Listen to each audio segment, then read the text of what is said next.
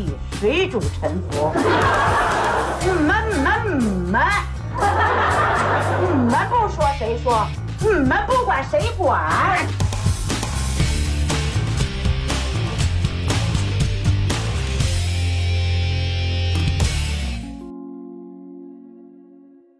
？Hello，大家好，欢迎来到能力有限电台，我是老崔。我是嘟嘟，哎，今天是我们的一期特别节目，哪里特别呀？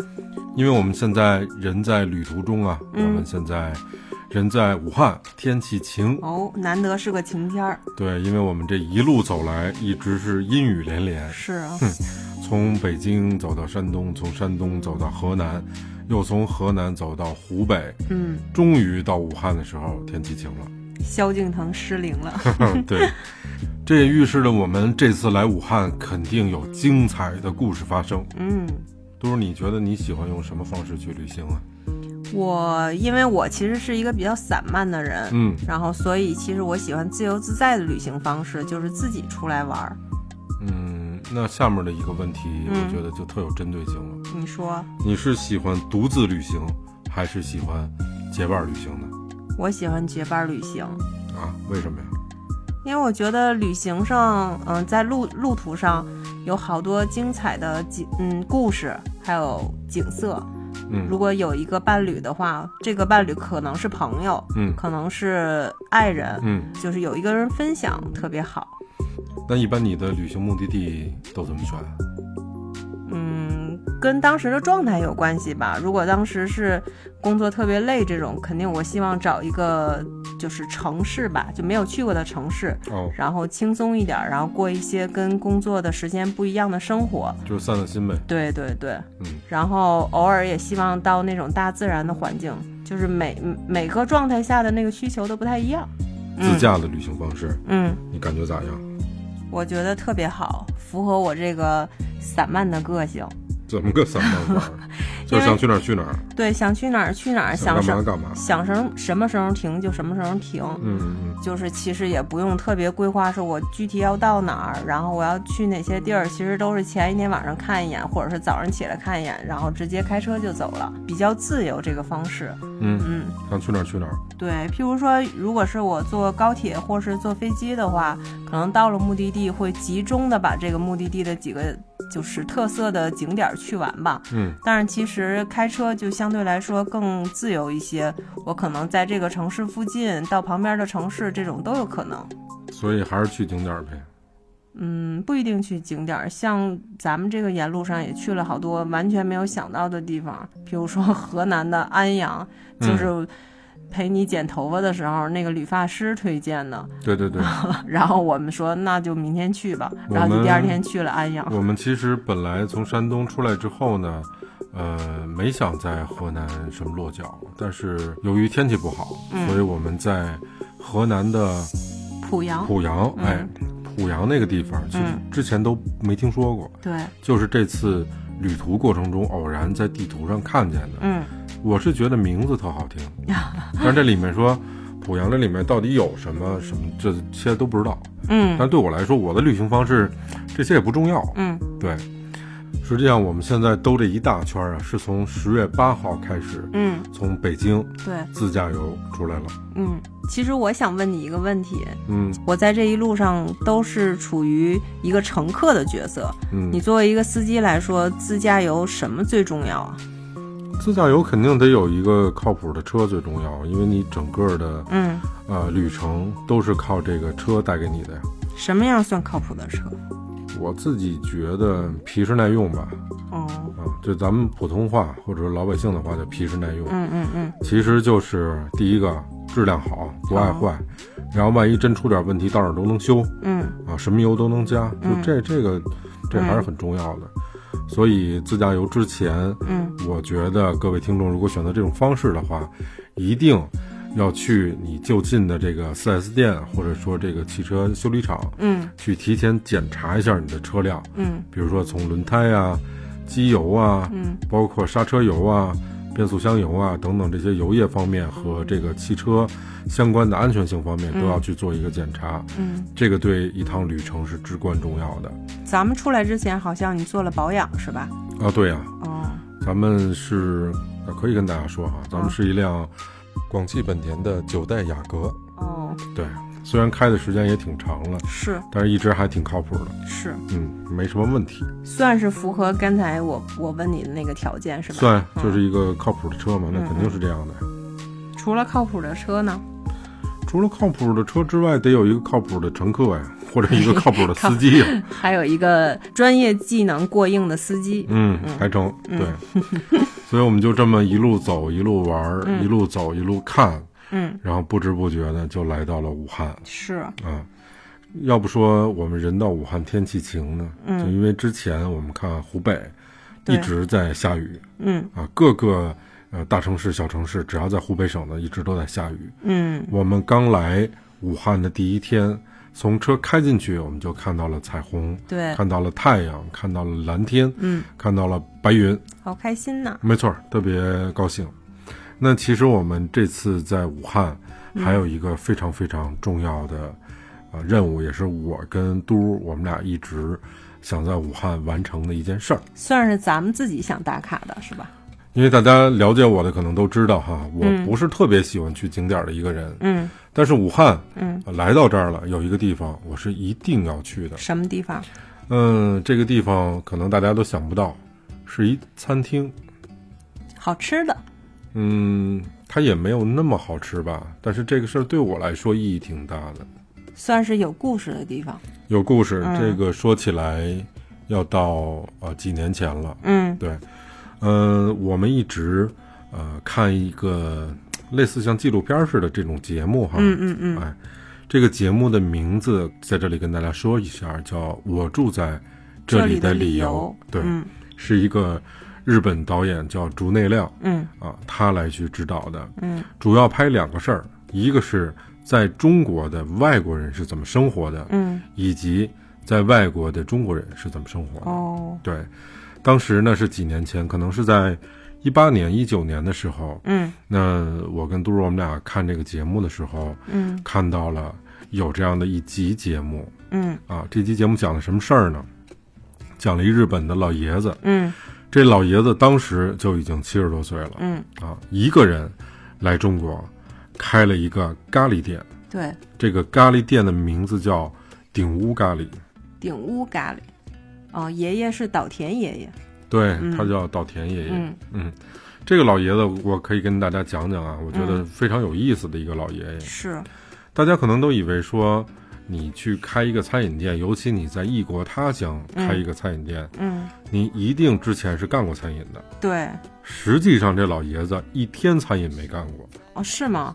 这个我我这个我也有点记不清楚，他以前没干过是吧？他在日本就是一个普通的上班族，哦，就是跟千千万万的呃日本人一样，嗯就是普普普通通的一个上班族，他一天餐饮都没干过。嗯但是呢，他非常非常喜欢中国文化。嗯到他自己退休了的时候呢，他认识了很多在日本的中国留学生，对对对，其中有几个跟他挺要好的，嗯是武汉过去的留学生。对然后他呢一直觉得，他可能也比较爱吃咖喱哈，嗯他一直觉得这个呃应该把日本的咖喱去推广到世界各地。嗯，日本的咖喱是挺好吃的。嗯，对。然后呢，他就跟这几个留学生说：“说嗯你一定要回到武汉，回到你自己的城市、你的家乡去，嗯然后开一个这种日本的咖喱店，嗯就逮谁跟谁说，见人跟人说 啊，咖喱推广大使。没错。但是在这过程中呢，其实失败的案例特别多，就是嗯当然人家来这儿学习的，嗯，呃，还没学成呢，你就让人回国开咖喱店，对。这，可能性不大。嗯。但是，终于嗯有那么一个嗯。留学生，嗯。哎，他觉得这个老爷爷的这个呃执念嗯。很很强，嗯。然后他自己又想去创份业试试，嗯。所以呢，他就真的回到武汉哦。开了一个咖喱店。这个咖喱店呢，就是做日式咖喱的。嗯。同时，这个老爷子跟他一块儿，嗯。啊老爷子算是技术支持。哦。对，虽然这老爷子一天餐饮没干过，嗯。但是人家就白手起家的研究这咖喱，对。哎，慢慢的一点儿一点儿的研究出一个特别美味的咖喱，然后叫顶屋咖喱。嗯。对。就在武汉大学附近。对，但是这里面也有个故事，嗯。就是因为其实我们看这个纪录片的时候，也发现这个老爷子是一个非常有执念的人。对，比如说像咱们国家哈，中国人做生意，都是想着怎么规模化，怎么减低成本，怎么开连锁，哎怎么能多挣钱嘛？对其实说白了不就这事儿嘛。嗯但是咱们在那个纪录片里面也看到了，嗯，有这些专门想做连锁的人过来找老爷子，老爷子的态度啊嗯，是非常，在我看来，呃，我觉得用冷漠两个字来形容是非常合适的，我觉得当时爷爷可能都有点急，有点不高兴。对，对，嗯他是觉得你如果开连锁店的话，你的品质没法保证，嗯，这是一个特别日本的这种日本人的思维，是就说我要保证我的品质，嗯我一一家店我能开的时间特别长，这叫特别牛，嗯，而不是说我能挣多少钱。就是把这个东西做好吃是第一位的，对，然后呢，他们他们的胜负心其实就在餐饮这块儿体现在这边儿。嗯。日本有一个文化，因为每一家这个餐饮的店或者说餐厅，嗯，在门口都会挂一个布帘子，对，这个布帘子在日语叫 norun，嗯。他们觉得就是我的这个招牌，我的这块布嗯，挂的比你时间长，哦，我比你牛。哦，而不是说你说你开了一百个店，嗯。然后我开了一个，但是你这一百个店就开十年，嗯嗯，我一个店开一百年，嗯，这经营理念上就不太一样，呃，完全不一样。就他们的这种胜负心表现在这这一块儿，嗯。但是他们的利益心表现的是另外一个方面。嗯。这个不是咱们今天的话题嗯啊。嗯嗯。所以呢，这个老爷子就一直坚持说，我开一家咖喱店，我就要保证嗯。我的咖喱店里面做的咖喱嗯要符合啊我自己认可的这种口味。嗯所以基于此，他没办法开更多的分店，嗯，他怕这个品质不能保证。对，后来，这个节目组就问老老爷子，就说你干嘛这么执着？你多挣点钱不好吗？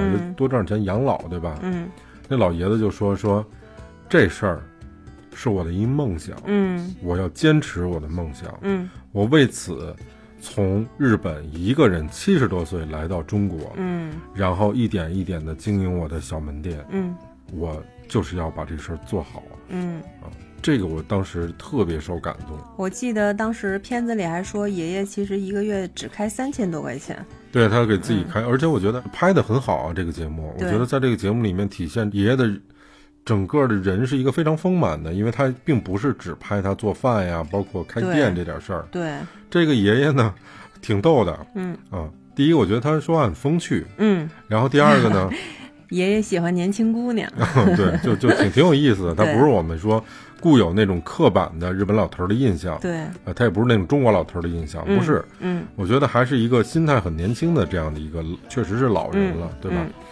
嗯然后呢，有一个镜头特别感动我，嗯，哪就是个镜头？他去那个，呃，他去那个菜市场，哎，我也有这个镜头，我们也没想到，就是嗯。当时摄影师一直跟着他嗯。去菜市场，呃，有两个事儿让我还挺震撼的。嗯。第一个事儿呢，就是你知道咖喱它需要有一些辅材，除了这个鸡肉，还需要有胡萝卜。洋葱啊，洋葱啊嗯。这些东西，嗯这个老爷子在他的当时的这家店里面，每天嗯。需要二十公斤嗯。这种就是蔬菜嗯。和这个肉食。嗯。这老爷子都是自己亲自采购并且背回来，他每天拿一个巨大的书包嗯。装二十公斤，也就是四十斤的东西，嗯，然后自己亲自背到店里面，对，他自己选，嗯，然后自己做。因为他要自己把控这个食材的质量，就是当时我看这个事儿的时候，我就想，我说一个人的梦想和热爱嗯有多强烈，他才能以七十岁的高龄日复一日的嗯干这一件事儿。嗯这个说起来都不容易，就别说做起来了。嗯我都不能想象，我到七十岁的时候，我因为热爱一件事儿，我去这么去坚持。是，这个我觉得我不一定啊能办得到。嗯所以我当时看这个镜头的时候呢，我这是给我的一个感触。嗯另外一个事儿呢，就是当时采访他去买那个鸡胸肉的时候，对，有一个阿姨，嗯这个阿姨看样子哈，呃，应该是五十出头的样子。差不多，对他们有一些简单的交谈，嗯但是在这里面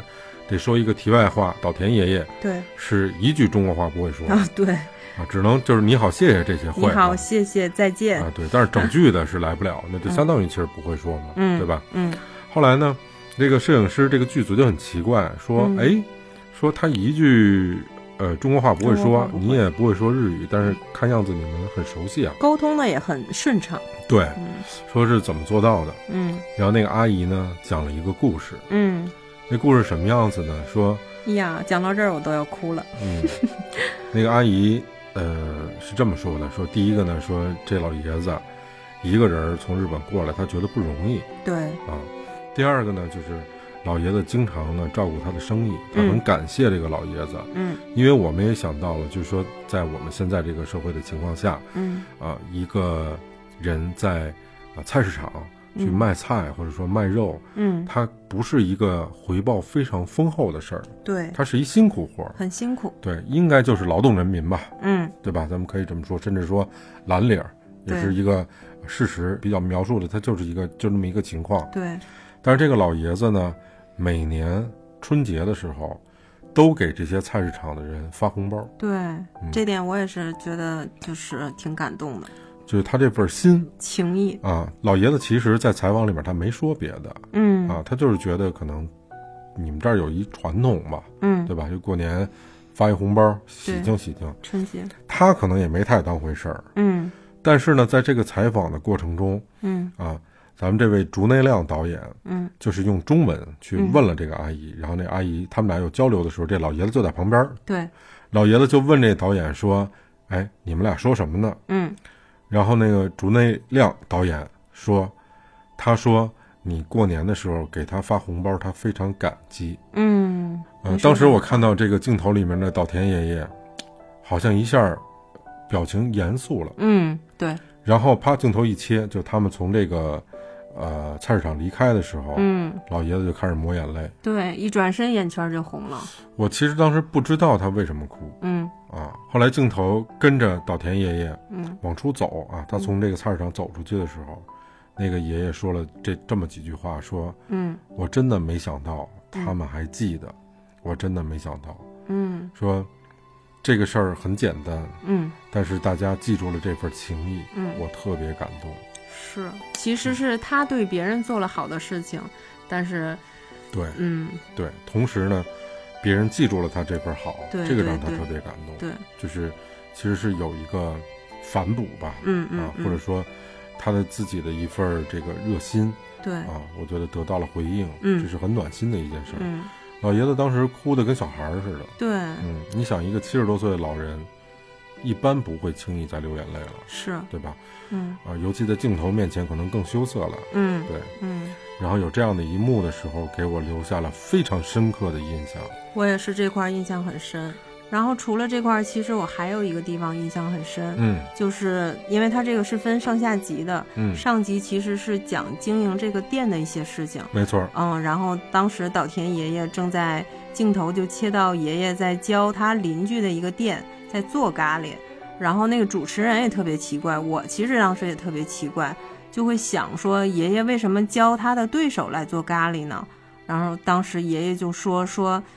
他的梦想其实是开一条咖喱街，把对嗯，把这一条街上的人都教会做咖喱，这样竞争起来，其实就是大家会更加的提高自己的品质，让用户让自己的能吃到顾客更好吃的咖喱。对这个其实是跟咱们正常的思路完全不一样了。对，就是你们能想象吗？比如说，我是一个卖羊肉串儿的，嗯，然后我这儿有一个独家秘方，所有人都来吃。对，然后呢，我发现这一条街上好多人想卖羊肉串儿，嗯。我就免费的、无偿的去他们的店里面，告诉他们应该怎么做这个羊肉串儿好吃，嗯，教他们做。对，我觉得这个也不一般。嗯，咱们要是咱们保密还来不及，对。我觉得他这个心胸。嗯。啊、还有就是，他认为把这个咖喱做到最好吃是很重要的一件事儿，而不是我开多少店，或者说是不是我把这个咖喱做到最好吃了。对对，我觉得这个挺厉害的。嗯就这些点滴和细节啊，我觉得当时对于电视机前的我们来说，印象非常深刻。对，好像当时咱俩就说下次去武汉一定要吃咖喱。没错，嗯如果有机会的话，可以去稻田爷爷的这个咖喱店去尝尝。嗯看这个节目的过程中，嗯。我们还认识了另外一个女孩儿。嗯，这个女孩叫小丹。对，嗯。这个小丹是干嘛的呢？实际上是岛田爷爷店里面的一名员工。嗯，其实他也算生活上比较照顾爷爷，对，小丹会说会说日语，对，嗯，大家都知道啊、呃武汉疫情的这件事情。嗯。其实当时这个岛田爷爷就在武汉，人就在那儿，对，小丹就一直照顾着这个爷爷的一些生活。嗯，他把爷爷接到他们家了，对，就是嗯。在、呃疫情期间啊，对。这种也让我们看得挺感动的。嗯。所以，于是乎，我们驱车嗯。来到了武汉，天气晴，非常的开心。我们在武汉吃的第一顿饭，就是这个顶屋咖喱，没错儿，嗯。我们第一件事儿就是把行李搁下，嗯。安顿好，嗯。然后拿出手机。嗯，尽管那会儿哈三点多哈下午对。还不到饭点儿呢，对，然后我们就马上就觉得第一件事就得去，嗯，对。去了就打卡了，去了就打卡。我还发了一个朋友圈，嗯，你发了什么？朋友圈里面就是我照了一些照片嘛，嗯。这个照片是啥呢？就是景屋咖喱前面的那些留言墙，哦，那个进门那块儿，进门那块儿、嗯嗯。太感人了。嗯我觉得我可以给大家随便念两条，这些都是普通的在这儿吃饭的客人，嗯，然后大家吃完饭之后，有的认识爷爷，有的也不认识爷爷，对，哎，在这里面留了一些言，有的是去了见到爷爷，还给爷爷画了像，对，这个特别感动。嗯我给大家念两个哈，嗯，第一个呢是，这是我和小冯正式吃的第一餐饭，哦，希望我们能在一起很久很久，嗯吃很多很多餐，嗯平凡生活中的美好最浪漫。嗯，嗯，这是第一个。哦，哼，还有一特逗，说希望有先生爱我。嗯、对，呃，再给大家念一个啊哈。嗯今天和这个咱名字咱就省略了吧。嗯今天和小王儿一起来吃饭，很开心。嗯希望未来的日子里一直都在，嗯友谊万岁。也希望我们都可以早日脱单。嗯嗯，多好啊！嗯，还有一个特顺的，叫吃的很饱，大家都好。押韵，就你能在你能在这个店里面，就从刘安强这个细节嗯。看出，我觉得大家非常的简单，嗯。就是一餐一食的饭能够给大家带来非常大的幸福感，嗯嗯嗯。这是我从这些文字上能够感触到的这种情感。嗯，而这个情感呢，其实正是稻田爷爷可能想传达的东西。是，他通过一家店，他通过他自己做的咖喱，我觉得真实的传达了，并且让人接收到了他想传达的这个东西，就是我理解的哈，嗯。梦想不分年龄，是，对我们大家常规的、普通的都觉得你人到七十，你还有啥梦想吗？嗯，啊，你就该该干嘛干嘛，该洗洗睡吧，就是该养老养老，别说七十了，我快四十了，嗯我都觉得我我的梦想还来得及吗？对，但是显然，我觉得这爷爷给咱们做了一个非常好的典范，嗯就是梦想，无论什么时候都是可以实现的，嗯只要你有行动就行。嗯但是问题来了，就是我们到底见到了岛田爷爷吗？嗯，这个问题是不是应该我来回答？你来回答吧。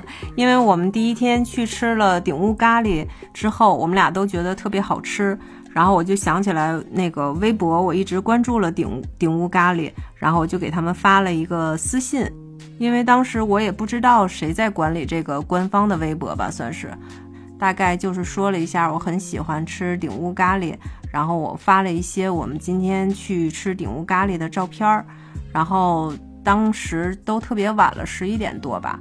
然后就有一个人给我回复说，就特别不好意思，特别客气，说，嗯，不好意思，我今天特别忙，刚看到消息，然后说你们是从哪儿来？然后我们俩就就着这个话题聊了一会儿。后来他就让我加他的微信，加完微信我才发现他就是纪录片里一直照顾嗯，爷爷的单子，单子嗯，那个姑娘那个姑娘，然后本来是一姑娘，嗯，但是我们见到她的时候已经是俩孩子的妈了。但是其实我要是不看她朋友圈，我也觉得瞧不出来他对，因为她本来就是挺小的，嗯很年轻，年轻看着像个学生，没错，嗯。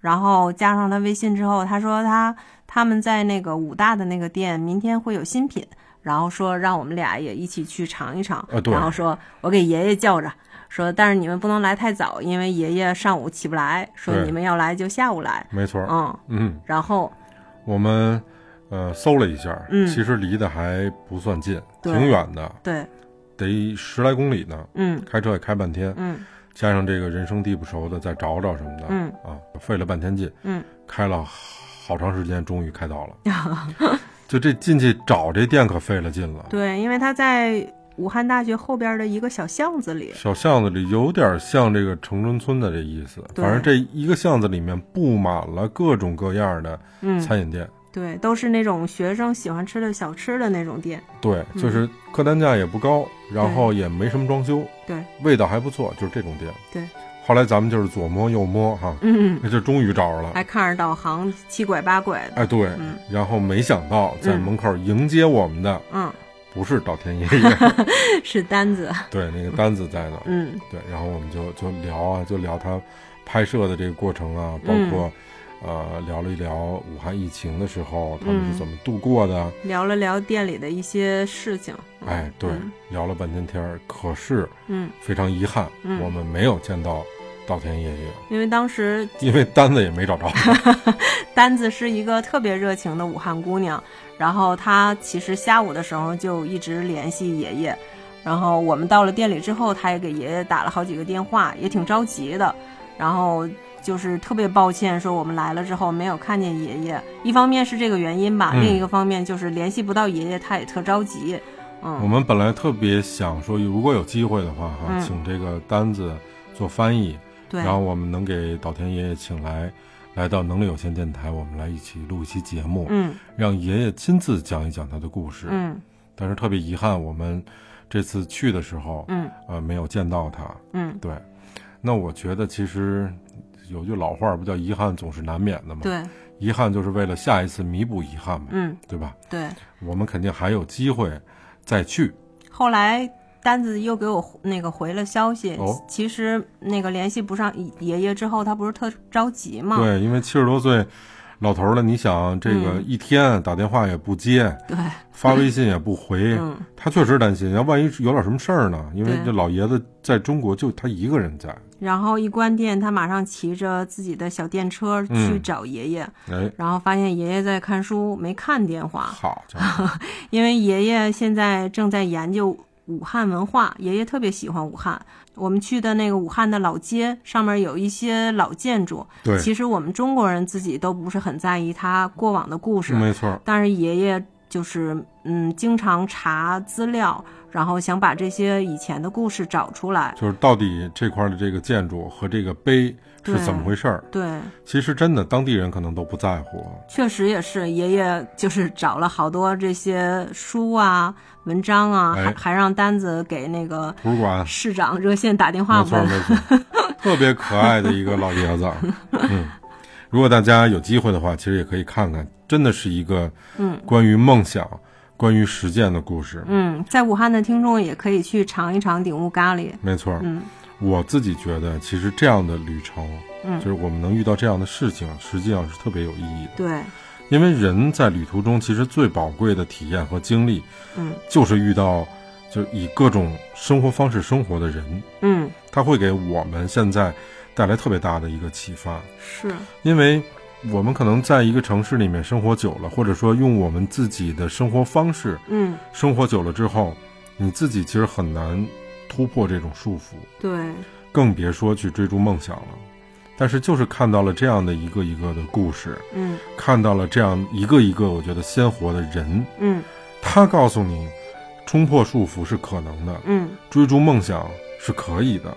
而且旅行还有一个不一样的地方是，它可以让你放下一就是平时生活中的防备感。嗯，因为咱们在嗯，反正大城市吧，人和人之间的距离相对来说很远、很陌生，然后其实大家对陌生的人会有戒备心，嗯，但是旅行当中你就会放下这个戒备，我出来玩儿，整个人很放松。没错，嗯在这一路上，我们回头后面也给大家再做其他的节目哈，因为嗯我们这一路上见闻也挺多的。是，我觉得给我最大的一个启发就是，我们看到了好多对生命的这种真实热爱的人，对，同时我们也看到了很多对我们所谓的微小事物的这些嗯热爱的人。嗯，每一个人，我觉得既鲜活又动人。是，嗯，最后呢，也跟大家这个呃嗯汇报一下，嗯因为我们本次哈嗯，旅行的目的地啊是在广州。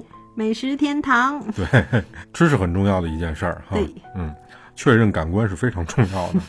但同时呢，呃，因为呃，在广州那个广汽本田的这个造梦节的活动是我们要去参加的一个活动，什么活动啊？这是？因为这里面会有全国的呃广汽本田的车主哦就自驾嗯到广州，嗯，所以呢，我们就在这里，我们也是其中一员。对，我们也是其中一员。嗯，同时我们也希望在这里，嗯可以跟我们的听众以及一起追寻热爱的车主们，嗯，一起分享跟热爱和梦想嗯相关的故事。那是哪天啊？嗯，我们就相约在十一月的十三号、十四号，广州的长隆旅游度假区的八号停车场，哦，我们不见不散。那时我们什么都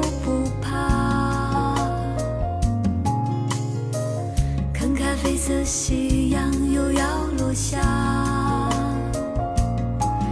你说要一直爱一直好，就这样永远不分开。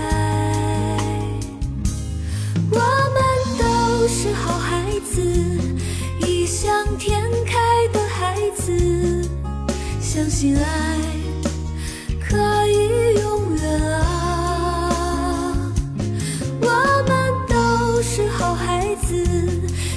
最闪